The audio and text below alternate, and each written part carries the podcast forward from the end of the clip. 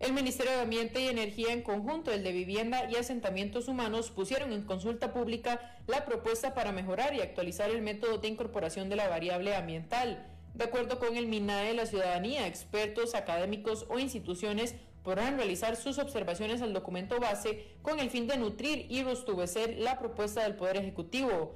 En una hora más noticias. Noticias cada hora en...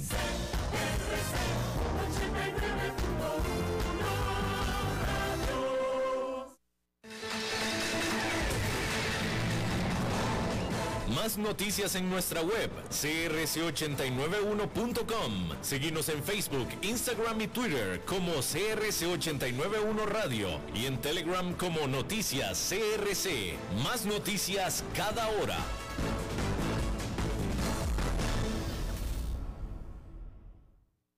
CRC 89.1 Radio y Cadena Radial Costarricense no se hacen responsables por las opiniones emitidas en este programa.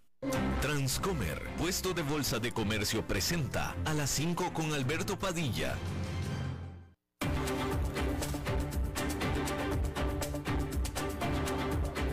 Inicia a las 5 con Alberto Padilla.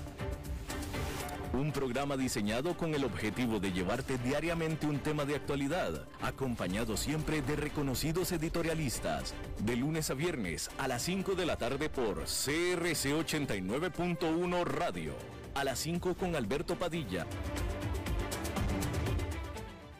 Hola, ¿qué tal? Saludos, bienvenidos a esta emisión de A las 5 con su servidor Alberto Padilla. Muchísimas gracias por estarnos acompañando. Gracias por estar ahí en cualquiera de nuestras vías, Facebook Live, en la página de este programa, a las 5 con Alberto Padilla, o si nos está escuchando en podcast, en Spotify, Apple, Apple Podcast, Google Podcast y de otras cinco más.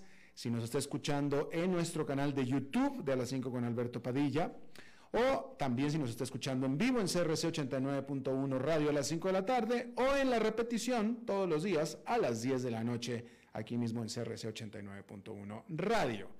En esta ocasión tratando de controlar los incontrolables al otro lado de los cristales el señor David Guerrero y la producción general de este programa desde Bogotá, Colombia, a cargo del señor Mauricio Sandoval. Bien, ya tenemos el dato de inflación de Estados Unidos para el cierre del 2021 y cumplió con las expectativas. Es bastante alto. La inflación cerró el año pasado con una nota alta, lo que es definitivamente más las noticias para la Casa Blanca de Joe Biden y para los responsables de política económica, ya que las rápidas subidas de los precios erosionan la confianza del consumidor y arrojan una sombra de incertidumbre sobre el futuro de la economía. El índice de precios al consumidor aumentó un 7% en el año hasta diciembre y un 5,5% después de eliminar los volátiles precios de los alimentos y el combustible. La última vez que el principal índice de inflación eclipsó el 7% fue en 1982. Los, formuladores de políticas han pasado meses esperando, anhelando que la inflación se desvanezca, con la esperanza de que los problemas de la cadena de suministro se resuelvan, lo que permitirá a las empresas ponerse al día con la creciente demanda de los consumidores.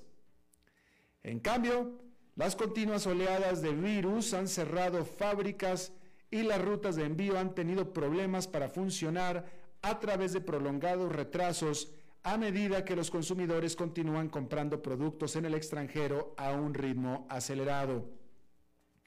Los nuevos datos del miércoles mostraron que el costo de los automóviles usados, vivienda y alimentos registraron rápidos incrementos.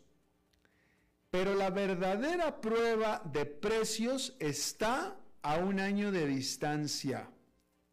Según la encuesta más reciente sobre las expectativas de los consumidores del Banco de la Reserva de Nueva York, que se publicó a principios de esta semana, los estadounidenses están esperando una inflación del 6% dentro de un año y del 4% dentro de tres años. Y eso es mucho más alto que los pronósticos de la Reserva Federal. El Banco Central proyectó en su reunión de diciembre que la inflación se ubicaría en solo 2,6% en el 2022. Los inversionistas del mercado de bonos, por su parte, ven una inflación promedio de 2,87% durante los próximos cinco años. Entonces, ¿quién tiene la razón? Bueno, pues eso dependerá en gran parte de la eficacia de la Fed para abordar los aumentos de precios a través de alzas de tasas de interés. Después de llevar las tasas a casi cero al comienzo de la pandemia, se espera que el Banco Central aumente pronto los costos de los préstamos en un intento por enfriar la economía. Wall Street ahora ve la probabilidad de casi el 75% de que la Fed suba las tasas de interés en marzo en un cuarto de punto porcentual. Hay señales de que los consumidores confían cada vez más en que la Fed tiene los asuntos bajo control. La encuesta de la Fed de Nueva York encontró que la incertidumbre sobre hacia dónde se dirige la inflación disminuyó en diciembre el presidente de la Fed, Jerome Powell, también dijo el martes que cree que uno de los principales contribuyentes a la inflación, que es la presión en las cadenas de suministro globales, disminuirá este año, aunque algunos líderes empresariales y analistas de la industria no están de acuerdo. Durante su audiencia de confirmación ante el Senado, Powell dijo a los legisladores que espera que las cadenas de suministro se relajen sin embargo, admitió que si eso no sucede y la inflación resulta ser aún más persistente y más alta, aumentará el riesgo de que los precios más altos se arraiguen en la psicología de las empresas y los hogares. ¿Por qué es importante? Bueno, porque la inflación erosiona el poder adquisitivo de los consumidores y los obliga a tomar difíciles decisiones sobre qué comprar lo que a su vez daña la economía. Pero una gran preocupación ahora no es si la inflación grave va a golpear, porque de hecho ya lo ha hecho, sino si se mantendrá, lo que desencadenará un ciclo dañino de retroalimentación a medida que las empresas siguen aumentando los precios y los trabajadores exigen salarios más altos para cubrir sus costos. Es un problema mucho más profundo ese.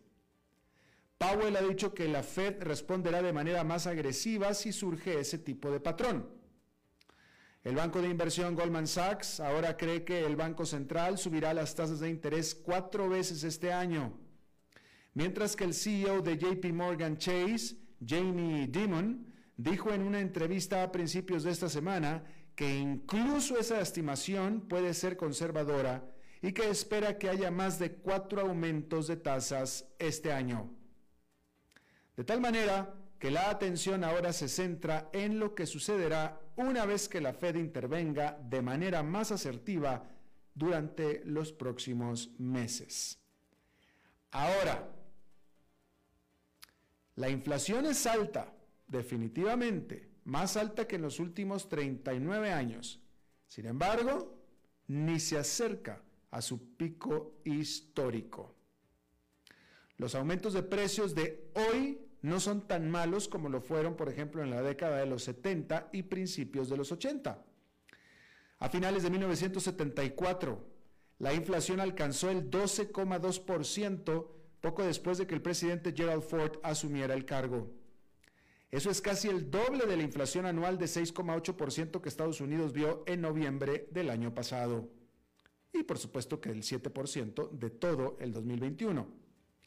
La tasa de inflación alcanzó un récord de 14,6% en marzo y abril de 1980, lo que prácticamente le costó la reelección al presidente Jimmy Carter en las elecciones de ese otoño.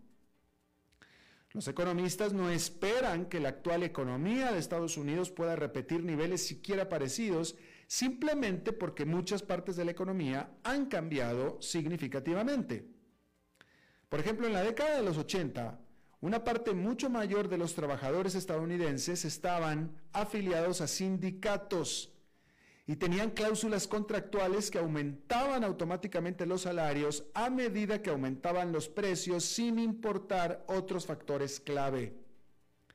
A medida que aumentaron las ganancias, las empresas siguieron subiendo los precios, alimentando lo que se conoce como una espiral de salarios y precios. Eso fue entonces. Hoy, solo alrededor del 12% de los trabajadores estadounidenses están representados por sindicatos, aproximadamente la mitad de la tasa de 1983. Pero por supuesto que hay otros factores. La competencia de las importaciones extranjeras también impide que las empresas domésticas aumenten los precios de manera tan pronunciada. Además, la economía estadounidense es hoy mucho menos sensible al precio del petróleo que hace décadas. Es menos sensible definitivamente, pero todavía es sensible. Y hay que decir que los precios del petróleo en Estados Unidos subieron con fuerza el martes, superando los 81 dólares el barril por primera vez en dos meses.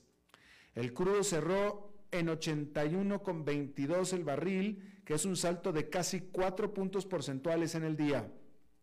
Se trata del nivel más alto de petróleo desde el 11 de noviembre. Las últimas ganancias deshacen una buena parte del alivio experimentado en los mercados energéticos en las últimas semanas. Los precios en la gasolinería también han detenido su reciente retroceso. El promedio nacional se ubica en 3 dólares con 30 centavos el galón, que es un centavo más que hace una semana, de acuerdo a la asociación triple AA. Triple AA, triple A. ¿Qué estoy diciendo? La AAA. Un galón son casi 4 litros, por lo que el precio del litro en Estados Unidos es aproximadamente de 80 centavos de dólar. Eso para que usted se dé una idea con respecto a la economía desde donde nos está escuchando. ¿Sí? Es decir, en Estados Unidos están enojados por un precio de 80 centavos de dólar el litro. ¿Cuánto está pagando usted el litro en dólares en su país? Los precios del petróleo comenzaron a caer a principios de noviembre por los rumores de que la Casa Blanca intervendría para enfriar los mercados energéticos. A finales de ese mes, el presidente Joe Biden anunció la mayor liberación de barriles de la Reserva Estratégica de Petróleo. El crudo siguió cayendo por los temores sobre la variante del coronavirus Omicron a principios de diciembre, se hundieron hasta 65 dólares con 75 centavos el barril. Pero el petróleo cerró el martes un 24% por encima de esos mínimos recientes. Los inversionistas están mostrando confianza en que los efectos de la variante Omicron en la economía global pueden contenerse. Eso significa que es probable que continúe la sólida demanda de combustible. El suministro también puede verse limitado, ya que algunos miembros de la Organización de Países Exportadores de Petróleo, es decir, la OPEP, y sus aliados, están batallando por alcanzar objetivos de mayor producción. Los pronosticadores del gobierno de Estados Unidos han revisado al alza sus pronósticos del precio del gas. La Administración de Información de Energía de Estados Unidos ahora proyecta que los precios de la gasolina promediarán 3 dólares 6 centavos por galón durante el 2022. Eso es más que el pronóstico de principios de diciembre de la EIA de 2 dólares con 88 centavos el galón. Bien. Bueno, eh, cambiando de tema completamente, los cargos por cheques sin fondos o sobregiros en su cuenta pronto podrían ser cosa del pasado. Lo siento, pero estoy hablando de Estados Unidos. Porque el más grande banco comercial del país, Bank of America, es la última institución financiera importante en anunciar que eliminará los cargos por fondos insuficientes. También planea reducir los cargos por sobregiro de 35 dólares a solo 10. El final de los cargos por cheques sin fondos estará en vigencia el próximo mes, dijo el Bank of America en un comunicado de prensa el martes. La reducción del cargo por sobregiro comenzará en mayo. El Bank of America dijo que una vez que todos estos cambios más recientes entren en vigencia, el banco terminará reduciendo sus tarifas por sobregiros en un 97% desde los niveles que tenía en el 2009. La medida de Bank of America se produce poco más de un mes después de que el Capital One, que es el sexto banco de consumo más grande del país por activos, anunciara que dejaría de penalizar a los clientes por sacar más efectivo o emitir cheques por más dinero del que tienen en sus cuentas. La Oficina de Protección Financiera del Consumidor dijo en un comunicado el mes pasado que los bancos embolsaron casi 15.500 millones de dólares en cargos por sobregiro durante el 2019 y que el 40% de los cargos generados por los grandes bancos fueron aportados por el JP Morgan Chase, Bank of America y Wells Fargo, es decir, los tres grandes. La oficina denunció que el modelo de negocio, es decir, el centro de utilidades de los bancos estadounidenses, era justamente el cobrar penalidades a sus clientes. Eso es en Estados Unidos. ¿Cómo será o cómo irá a ser? ¿Podremos aspirar a ser igual en América Latina? Mire, eh, tampoco es tan sencillo. ¿no? Eh, no es tan sencillo. En Estados Unidos está siendo sencillo. Pueden los bancos prescindir de esa fuente de utilidades, de esa fuente de rentabilidad, porque tienen otras fuentes de rentabilidad muy importantes, concretamente los créditos, que ese es el negocio que debería ser el negocio principal natural de un banco, el de los créditos, ¿sí? Yo te presto dinero, te cobro intereses y yo vivo de los intereses. De eso es de lo que debiera vivir un banco. Claro, si en el asunto te puedo cobrar, te puedo dar una mordida, un rasguño, porque te sobregiraste o porque te paraste de manos o porque te anduviste en sentido contrario en la calle, lo voy a hacer. Si puedo. Pero si no lo hago, de todos modos puedo sobrevivir con el negocio principal, que es el de los créditos. Eso sí funciona en este momento, sobre todo en Estados Unidos. En América Latina tampoco es tan fácil, porque América Latina tampoco es la tierra del crédito fácil. Entonces los bancos tampoco tienen mucho incentivo para poder prestar. Los bancos quieren prestar para poder cobrar intereses, pero en América Latina desafortunadamente es muy riesgoso prestar, como usted sabe. Entonces, no es tan fácil en cierto tipo de economía que los bancos puedan prescindir de estos cargos de sobregiros, etcétera, que le cobran a sus clientes. Esa es la realidad. Que si yo creo que abusan en América Latina, sí, sí creo que abusen, pero tampoco creo que pueda, que exista en, en la gran mayoría de los países las condiciones como para que puedan eliminarlos por completo, como lo están haciendo en Estados Unidos. Esa es la realidad de las cosas, ¿no? Bien, otro tema. Dos de las cadenas de comida rápida más importantes del mundo están experimentando escasez de pollo fresco y de papas fritas, obligándolas a reducir algunas opciones del menú normal durante este mes. Ambas compañías atribuyen la escasez a los contratiempos en las entradas, mejor dicho, en las enredadas cadenas de suministro que están afectando a otros restaurantes en todo el mundo. Kentucky Fried Chicken, KFC, en Australia. Dijo que tuvo que eliminar temporalmente algunos elementos del menú en ciertos lugares del país mientras luchaba por encontrar suministro de su ingrediente más importante, que es pollo.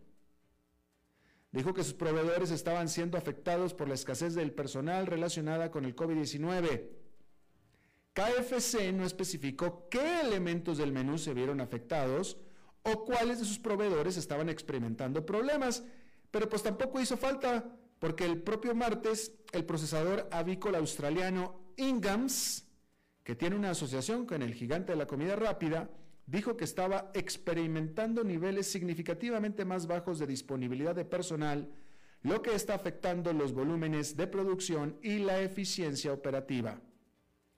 Mientras tanto, en Japón, McDonald's se ha visto obligada a dejar de vender las porciones medianas y grandes de las papas fritas. La empresa ya había suspendido brevemente esas opciones el mes pasado por demoras en los envíos de papa al país.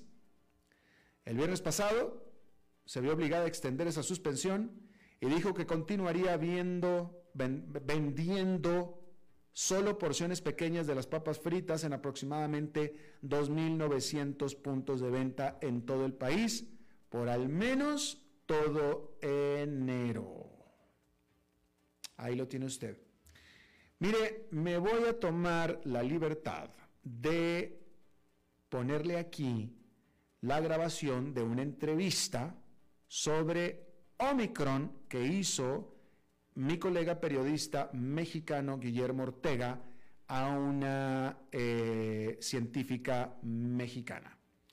Eh, me gusta mucho esta entrevista por la claridad y la contundencia y la claridad y el uso de datos y cifras que eh, hace esta experta, esta científica, exponiendo en verdadera dimensión, la verdadera dimensión y la gravedad de lo que es el Omicron.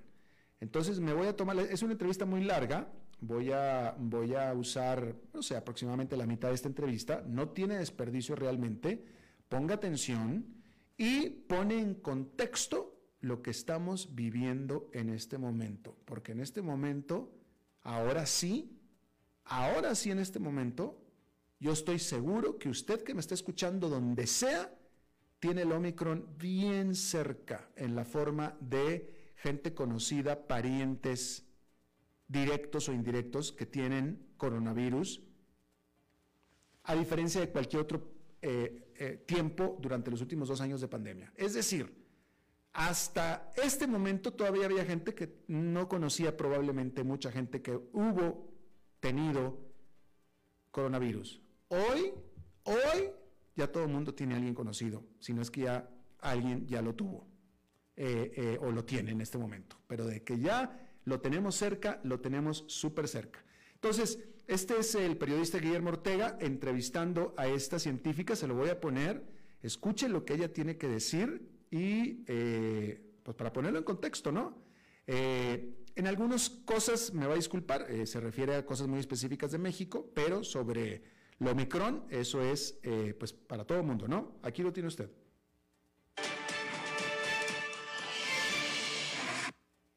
Saludo con gusto a la doctora Lorian Jiménez Faibi, jefa del Laboratorio de Genética Molecular de la UNAM, de la UNAM perdón, y doctora en Ciencias Médicas con especialidad en microbiología. Doctora, gracias por estar con nosotros. ¿Qué tal? Muy buenas noches. Al contrario, gracias por la invitación. Esta semana volvimos a las cifras de miles y miles de contagios de COVID en México, con números que hacía meses no se presentaban.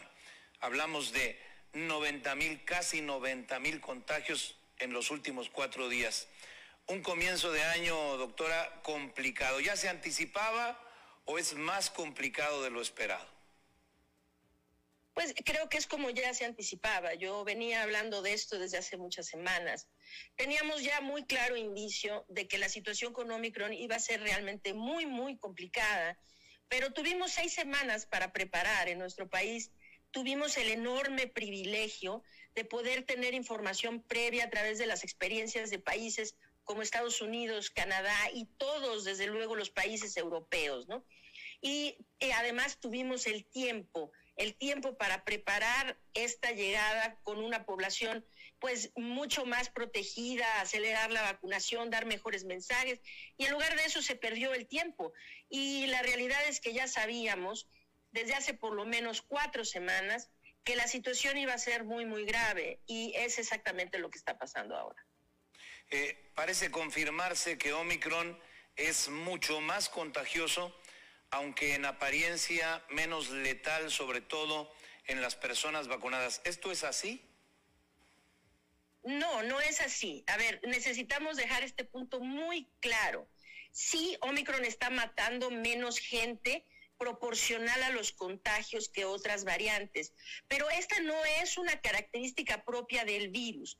No es que el virus en sí tenga alguna propiedad o característica eh, que le haga conferir una enfermedad menos agresiva que la variante Delta o la Alfa o previas variantes.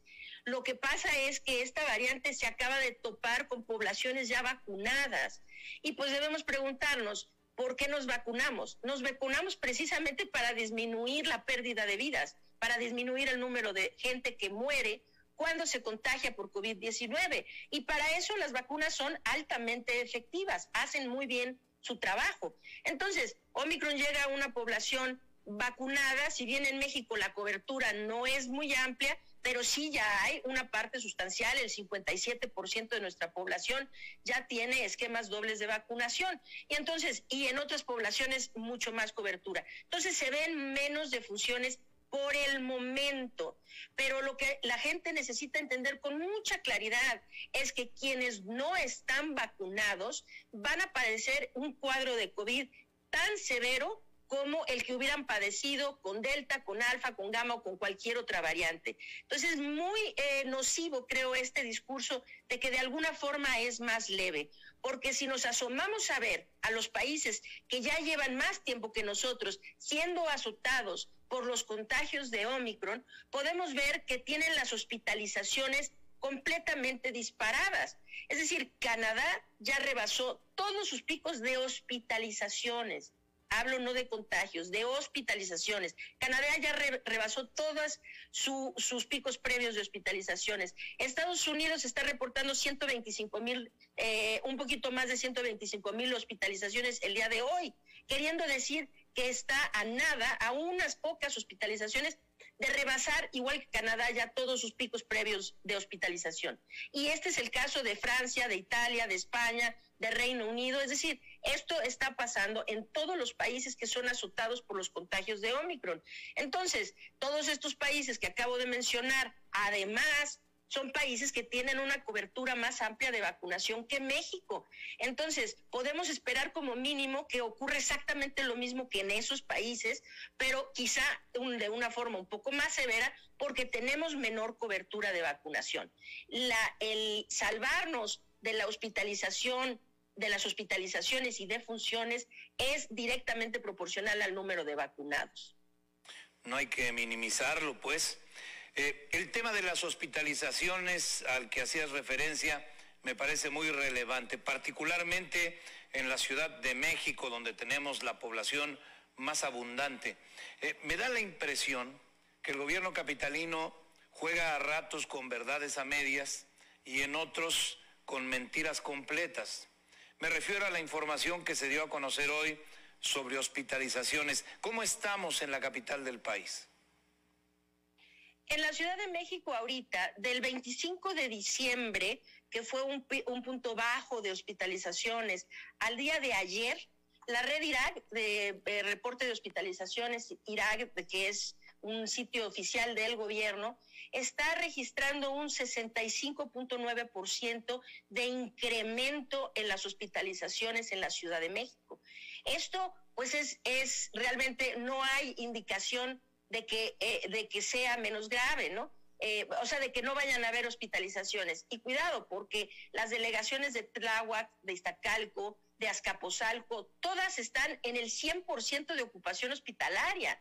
La delegación Coyoacán o el municipio de Coyoacán está en 83%, seguido por Tlalpan, que está en el 73%, y después Cuauhtémoc, que está en el 53%.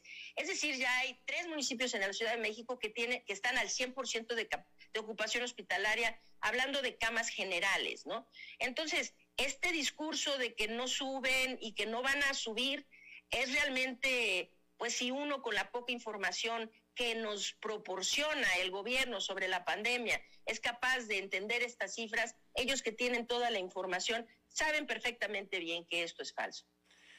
Eh, doctora Lorian Jiménez Faibi, me ha llamado la atención la rapidez con la que se están contagiando familias enteras o colectivos de trabajo completos.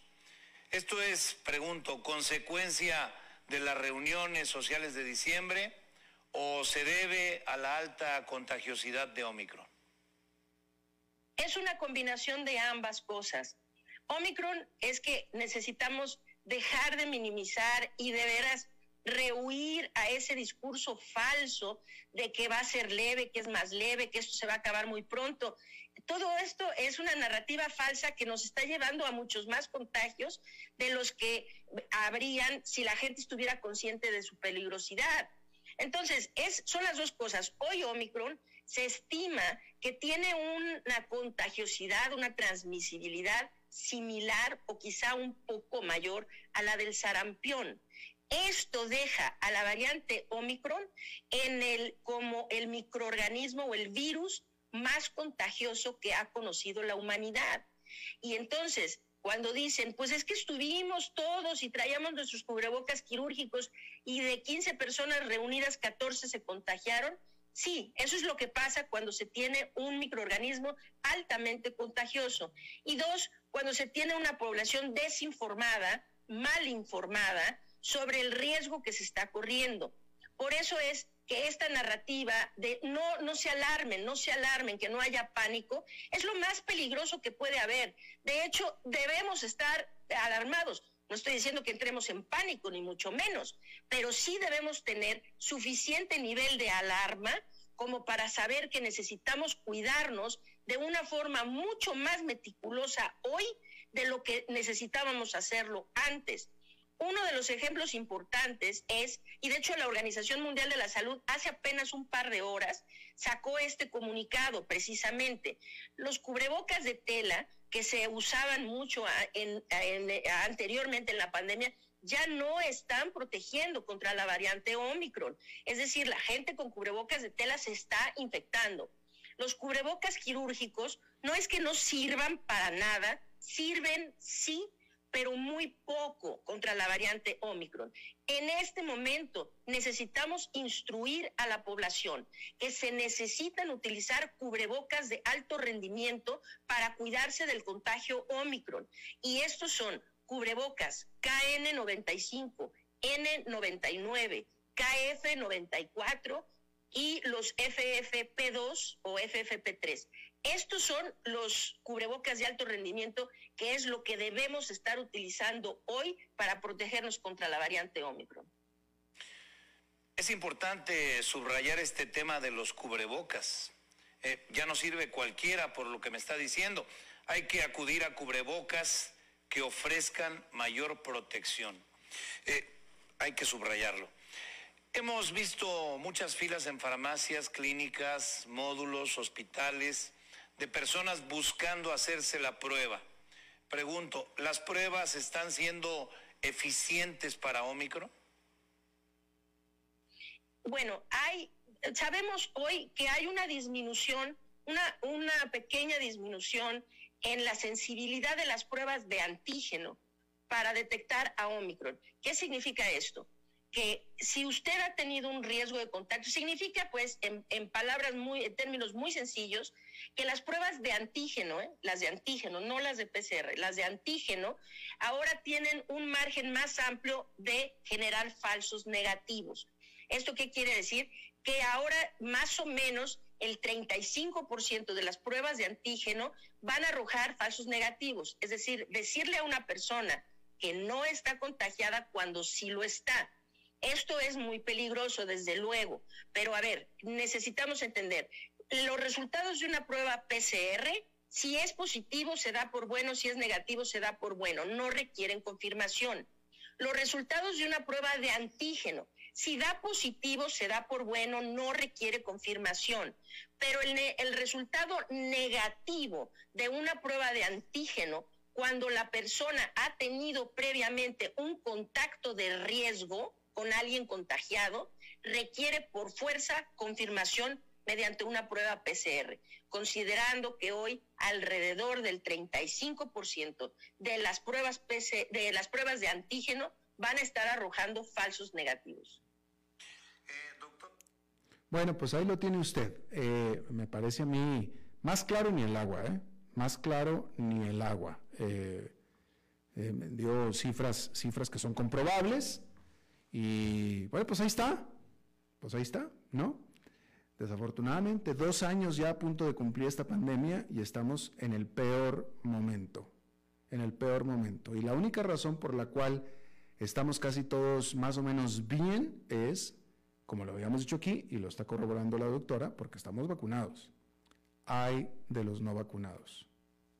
Hay de los no vacunados. De todos modos, los vacunados nos enfermamos, pero nos estamos salvando Los no vacunados son el verdadero problema y los que están copando a los hospitales son los no vacunados. Pero bueno, ahí lo tiene usted. Espero que le haya sido de provecho la entrevista.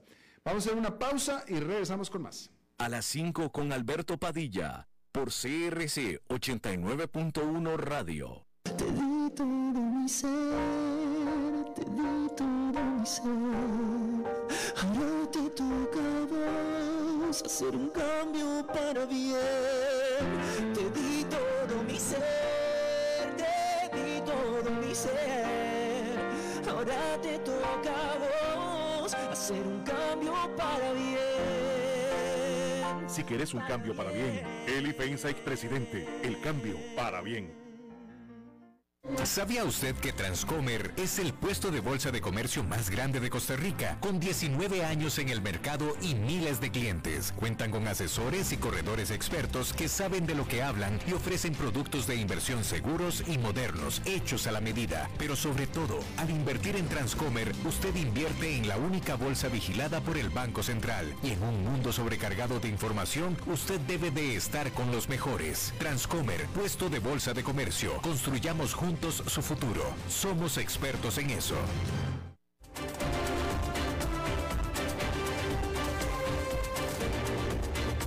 Seguimos escuchando a las 5 con Alberto Padilla. Gracias por continuar con nosotros. Bueno, aquí en el programa lo estuvimos, eh, lo informamos, lo informamos el lunes, que durante el fin de semana en Estados Unidos se realizó el primer trasplante exitoso de corazón, primer trasplante exitoso de corazón de un cerdo, del corazón de un cerdo a un ser humano. Y fue exitoso. Se trata de un cerdo genéticamente modificado, vamos a hablar de esos detalles, pero las implicaciones de esta noticia son bastante grandes, bastante importantes, y de eso es lo que vamos a hablar con el doctor Juan Camilo Rendón Isásales, jefe de cirugía de la clínica Cardiovid de Medellín, Colombia. Eh, muchísimas gracias, doctor, por estar con nosotros. Alberto, buenas noches, ¿cómo están? ¿Cómo están todos ustedes? Muy bien, muchísimas gracias. Bueno, primero que nada, nada más para rectificar una cosa, usted tiene experiencia trasplantando corazones, ¿verdad? Sí, señor. Nuestra clínica fue la primera en el país que hizo el primer trasplante de corazón exitoso en el año 1985 y a la fecha llevamos casi 590 trasplantes de corazón en estos casi 40 años. Bien, entonces corroborando que estamos hablando con un experto, definitivamente. Entonces, doctor, déjeme le pregunto, primero que nada, eh, usted ha seguido, supongo que usted ha seguido esta, este trasplante que hemos mencionado, ¿cómo es esta modificación genética que se le hizo a este cerdo para poder producir un corazón que pueda ser usado por un humano?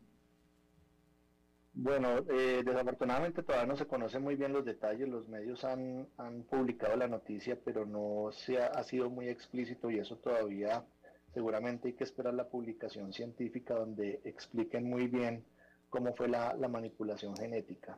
Pero a grandes rasgos lo que, lo que dan a entender es que al corazón, o sea, al cerdo, eh, lo, le hicieron una supresión unos genes que se sabe que el cuerpo humano los va a rechazar eh, y al mismo tiempo le pusieron como unos genes humanos para que hubiera como una mejor tolerancia de ese órgano en el sistema inmunológico del ser humano. Eso es más o menos lo que, lo que dan a entender las noticias que hemos visto hasta el momento. Pero ya pues no se conocen muchos detalles de cómo fue la, manipulación pues eh, técnicamente para saber cómo va a ser la tolerancia de este órgano en la persona a la cual se le implantaron. Ya, pero cuando menos queda claro de qué se trata eh, el fondo de esta modificación genética, eh, pero yo le pregunto, eh, en circunstancias normales, ¿el corazón de un cerdo en su fisionomía es muy parecido al de un humano? Sí, el corazón de cerdo es muy parecido al humano y no solamente por la parte que llamamos nosotros morfológica o anatómica, sino también por el tamaño. Eh, esto lo que se hizo de ese trasplante lo que nosotros denominamos un trasplante. Eh, y los senotrasplantes sí se han realizado anteriormente, pero básicamente lo habían extrapolado a, lo que son eh, la, especie más parecida a nosotros, que es el chimpancé, ¿cierto? O los, o los monos. Eh, de hecho, cuando estaba empezando la historia de los trasplantes, hacia el año 1964, el doctor Hardy hizo el primer trasplante, por decirlo así, de senotrasplante, que fue cuando eh, en un paciente que también estaba ya a punto de morir y en un acto también como desesperado, le trasplantó el corazón de un chimpancé a un humano. Este órgano duró unas pocas horas y después falleció. Y eso generó mucha controversia por muchos aspectos. Después en 1984, si no estoy mal, en, California también hicieron el trasplante de un bebé que nació con una malformación congénita del corazón muy severa y que iba a morir en pocos días y le trasplantaron un, corazón de un babuino. Entonces, este bebé vivió por 21 días. Entonces, fue como un, hito, pues, eh, en, en, ese aspecto, el haber podido trasplantar el corazón de otra especie en un humano. Pero esta es la primera vez que sí se hace en un cerdo. Y es por la característica de la, de la similitud en cuanto a tamaño y también en la parte anatómica. De hecho, ya nosotros hace muchos, los cirujanos cardíacos utilizamos válvulas de cerdo para reemplazar las válvulas que están deterioradas en el corazón humano. Qué interesante. Ahora, todo esto, doctor, pregunta, todo esto se genera simplemente, y parece como hasta obvia la pregunta, por la gran demanda por corazones o por órganos, los cuales no se alcanza a suplir la demanda con la oferta de donadores, ¿cierto? Exactamente, cada año eh, se va viendo en el mundo y en cada país en específico que hay siempre una escasez de donantes. Hay regulaciones para, para hacer la donación y por eso puede haber más facilidad en un país que en otro hay también cuestiones religiosas, pero siempre hay un déficit de órganos para poder implantar en los pacientes que lo están necesitando, no solamente corazón, sino también otros órganos como el hígado, los riñones, etcétera. Entonces, la, la desesperación de nosotros los médicos muchas veces es no poder ayudar a un paciente que sabiendo que con un trasplante puede tener una mejor calidad de vida y una mejor supervivencia. Entonces, por eso se están buscando nuevas opciones.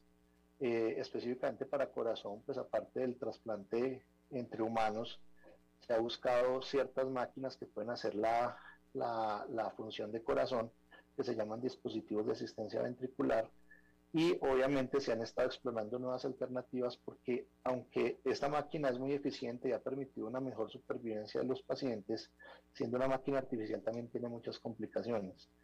Y lo que se ha buscado es de pronto eh, eh, una alternativa que sea esta, a través de los animales, eh, poderlos utilizar para para extraer los órganos y poder pegárselos a los humanos, ¿cierto? Claro. Eh, bueno, usted ya explicó muy claramente que eh, se utilizó el corazón de un cerdo porque eh, físicamente es muy parecido al de un humano. ¿Se puede repetir o se repite, existe la misma circunstancia en otros órganos de otras especies de animales que tengan órganos muy parecidos a los humanos, aparte del corazón?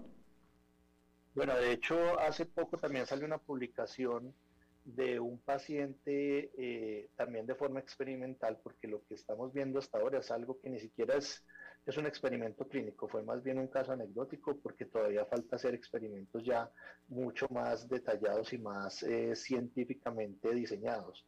Eh, pero hace poco también se publicó una noticia en la cual una, un riñón también de un cerdo genéticamente modificado se le implantó a un humano, lo que pasa es que este paciente tenía muerte cerebral, es decir, ya las funciones cerebrales habían cesado, pero lo hicieron con qué fin. El paciente había aceptado de todas maneras o la familia hacer este experimento era para ver cómo se comportaba inmunológicamente el cuerpo ante este nuevo órgano.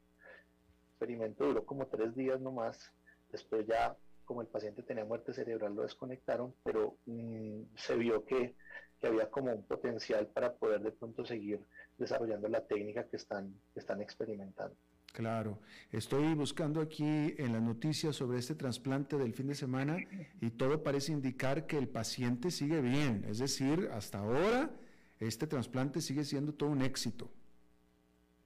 Sí, hasta ahora lo que hemos visto en las noticias, pues supe, o lo, lo primero que leí es que el paciente sí estaba en una asistencia temporal, se llama un ECMO, porque probablemente el corazón no alcanzó a cumplir la función, necesita adaptarse un poco a este nuevo pues cuerpo, ¿cierto? O entonces a veces hay que ayudarle a esos corazones, inclusive en humanos también nos pasa, que como es un corazón que viene de otra persona que de pronto no está sometida a las enfermedades de la persona que lo va a recibir, le cuesta adaptarse. Y para eso hay que ayudarle con algunas máquinas, este se llama una circulación de membrana extracorpórea, que también lo puede ayudar. No sé si ya se la suspendieron, pero eh, hasta donde yo tenía entendido que alcancé en las noticias estaba todavía pues con la, con la máquina de ECMO. Claro, y estoy leyendo en este momento, eh, este es un artículo de la revista eh, Popular, Science. Eh, bueno, el titular dice que este trasplante exitoso de este corazón de cerdo a un humano en realidad lleva una, llevó preparándose un siglo, es lo que dice este, este, este artículo, pero también dice que en este momento, más de 100 mil pacientes están en espera de un trasplante. Quiero suponer que es en todo el mundo y cualquier tipo de órgano. Más de 100 mil personas. Es, es, demasiado. Sí, es, es, una cifra fácilmente alcanzable. La verdad, como dice uno, eh, órganos son muy escasos y las personas con enfermedades que podrían beneficiarse de un trasplante son muchísimas, porque muchas personas están en diálisis necesitando un riñón, pacientes con falla hepática que también lo necesitan, pacientes con falla cardíaca o también pacientes con enfermedades pulmonares muy severas, entre otros, porque también se pueden trasplantar otros órganos. Claro, eh, yo me imagino que todo mundo, usted, yo, todos somos amantes de los animales, definitivamente, pero habrá quien diga, ¿y qué culpa tienen los pobres cerdos? ¿No? Claro, no, este, esto como es apenas experimental va a abrir como muchas discusiones desde muchos puntos de vista. Desde el punto de vista médico, ver la, tolerancia inmunológica de este de la persona que recibe este órgano, si sí lo puede tolerar o no, o lo va a rechazar o no. Eso todavía se va a ver en el tiempo y apenas lleva pocos días de, de, de trasplantado a este paciente, por lo tanto todavía no sabemos qué tipo de rechazo puede llegar a ser. Segundo, todavía, aunque es un cerdo que fue criado en unas condiciones muy específicas, como dicen, uno de los cuestionamientos que hay es si estos animales le pueden transmitir algún tipo de enfermedad a los humanos y eso se desconoce por completo. Recordemos, por ejemplo, la, que las vacas, la enfermedad de las vacas locas eh, hace muchos años fue un eh, causante pues de un sacrificio pues, de animales muy grandes en Inglaterra, etcétera, etcétera. Entonces todavía se desconocen eh, enfermedades que se puedan transmitir de, los, de las otras especies al humano. Eh, eh, Segundo, pues, sí, doctor. Eh, lo otro es que va a haber cuestionamientos desde el punto de vista ético, porque obviamente bioéticos van a tener que discutir que si se puede hacer o seguir haciendo esto ya de una manera rutinaria clínica, porque puede haber también muchas consideraciones desde el punto de vista religioso. Acordémonos, acordémonos que hay religiones que de pronto el cerdo es un animal que han visto como un poquito vetado, entonces en cuanto al consumo de su carne, entonces no sabemos si puedan aceptar, por ejemplo, un trasplante de un órgano. Eh, y también la parte de vista animal, pues si, si como sabemos ya hay una, un movimiento animalista en todo el mundo, donde pues obviamente va a haber cuestionamientos sobre este tipo de prácticas pues para, para eh, volverse como una, una, una producción, por decirlo así, industrial, para poder otorgarle órganos a los pacientes que lo necesitan. Claro, que, que, que, que, en ese último punto era hacia donde iba dirigido mi, mi, mi, pregunta, mi comentario, ¿no? Que obviamente va a haber oposición por parte de grupos protectores de animales, ¿no? Eh, eh, con respecto a lo que usted exponía de los riesgos de tener un órgano de una otra especie en el cuerpo humano, eh, como usted decía, ya se utilizaban válvulas de cerdo. en cuanto a la recepción del cuerpo humano de, un, de una válvula de cerdo, es muy diferente, es otro, es otro tipo, es otro tema totalmente diferente la aceptación de un corazón entero. Sí, porque cuando hablamos de las válvulas en general, eh, lo que pasa es que las válvulas son sometidas a un proceso que quedan, por decirlo así, inertes. Mm. Entonces no va a haber como una reacción inmunológica del cuerpo hacia esas válvulas.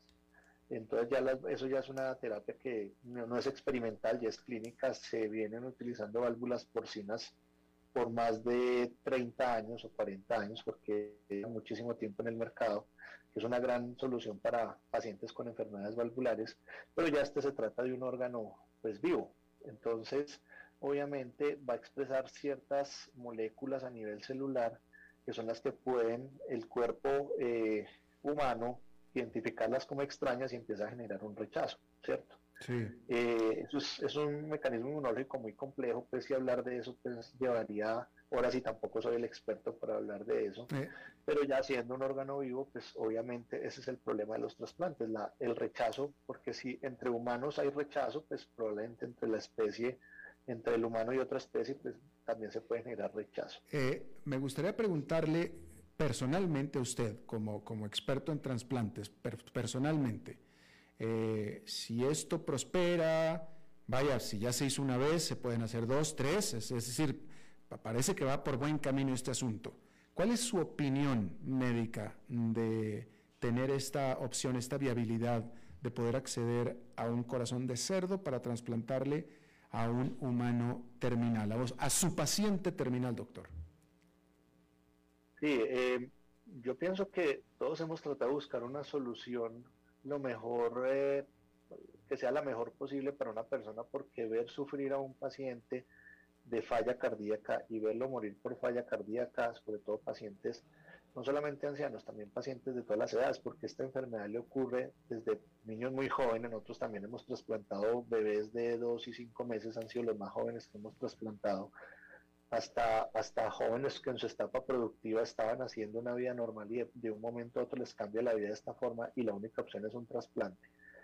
Y no llegar a conseguir ese órgano y verlos morir es, es también muy triste, no solamente para uno como médico, para su familia y también para la sociedad, porque se pierde vidas muy vivas. Entonces yo pienso que, que si hay alguna alternativa adicional que le podamos ofrecer a estos pacientes y si de pronto se convierte en la mejor, probablemente vamos a abogar por tratar de, que así sea, ¿cierto?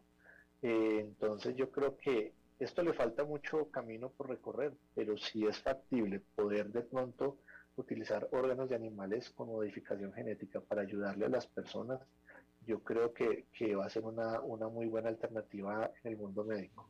Qué bien. Eh, hablando nada más de corazones, vamos a suponer, vamos a suponer que ya todo paciente que tenga un problema de corazón y necesite un trasplante puede tener la opción de acceder a, un corazón de cerdo.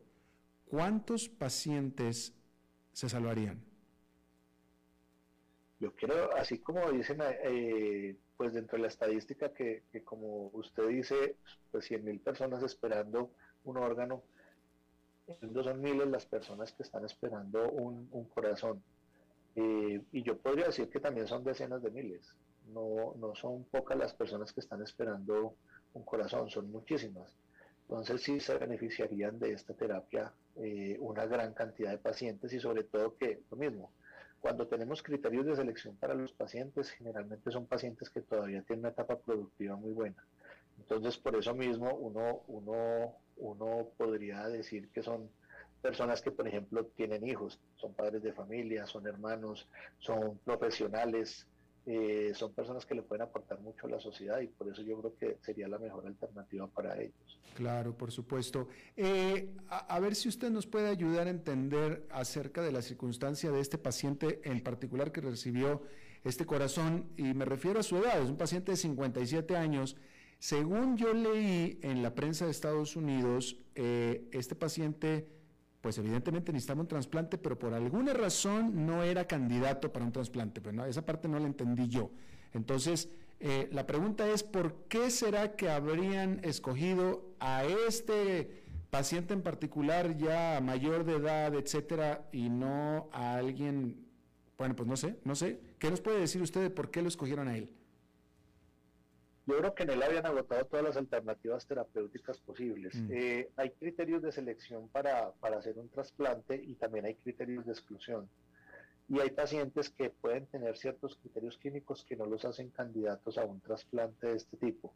Por ejemplo, hay pacientes que tienen una patología que denominamos nosotros una hipertensión pulmonar muy severa. Cuando el paciente tiene una hipertensión pulmonar severa que tiene unos parámetros de medición en un cateterismo, esos pacientes no se pueden trasplantar porque el órgano que se le ponga no va a aguantar esas presiones del pulmón que él tiene eh, pues como persona y ese corazón va a fallar en las primeras horas y puede fallecer. Nosotros lo llamamos como claudicar. Entonces, tengo entendido, pero no sé exactamente cuáles eran los criterios de exclusión de este paciente. Hay veces es la edad, hay veces son otras enfermedades que tenga el paciente. Eh, hay ciertas eh, enfermedades como el cáncer, por ejemplo, que pueden contraindicar un trasplante. Y a veces, pues uno busca la siguiente alternativa, que serían las, las asistencias ventriculares, se llaman así, que pueden ponerse ya sea como puente para un trasplante o como ya una terapia definitiva pero según lo que veíamos tampoco cumplía criterios para esta terapia. Entonces ya este paciente tenía agotadas sus alternativas, ah. lo único que le quedaba es un manejo médico paliativo y probablemente por eso le ofrecieron esta alternativa experimental y el paciente dijo que sí. Claro, claro. Ahora, por último, en su mejor opinión, en el mejor de los casos, vamos a suponer que ya se puede modificar libremente cualquier cantidad de cerdos para producir corazones que puedan transplantarse a seres humanos, aún así, no cualquier o no todo paciente que necesite un trasplante va a poder aceptar o ser indicado para un corazón de cerdo. Sí, yo creo que, todo depende de las condiciones del paciente. Como, como, yo decía, los criterios son muy claros en cuanto a criterios de selección y de exclusión y probablemente también se van a extrapolar algunos de ellos a, a, ser candidato a un corazón genéticamente modificado. Mm. Eso, eso se va a definir con el tiempo. Yo creo que apenas estamos, es una, es una noticia muy temprana, apenas vamos tres días, no podemos decir que ya sea completamente exitoso. Es decir, es exitoso en el sentido en que se pudo hacer y el paciente salió eh, bien de su cirugía, pero está en un proceso de recuperación, pero no sabemos cuál va a ser la supervivencia o las complicaciones que pueda presentar a largo plazo derivadas del trasplante, y eso es lo que hay que hacer en el seguimiento. Entonces, por eso todavía no puede decir que ya con este primer caso se van a empezar a producir cerdos genéticamente modificados. Este es un, este como yo decía, es un primer paso.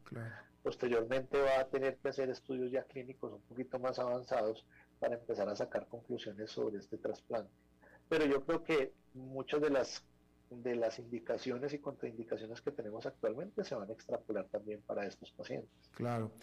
Doctor Juan Camilo Rendón Izaza, jefe de cirugía de Clínica Cardiovid de Medellín, experto en trasplantes, le agradezco muchísimo por esta consulta gratuita, doctor. No, Alberto, es con mucho gusto y muchas gracias por la invitación a, su programa. Gracias, muy amable. Bien, eso es todo lo que tenemos por esta emisión de A las 5 con su servidor Alberto Padilla. Muchísimas gracias por habernos acompañado. Espero que termine su día en buena nota, en buen tono. Eh, jueves y viernes estará con ustedes Mauricio Sandoval. Yo tengo, me toca hacer un viajecín. En lo personal los veo aquí el lunes, pero denle la bienvenida a Mauricio jueves y viernes. Que la pasen muy bien. 5 con Alberto Padilla fue traído a ustedes por Transcomer, puesto de bolsa de comercio. Construyamos juntos su futuro. Somos expertos en eso.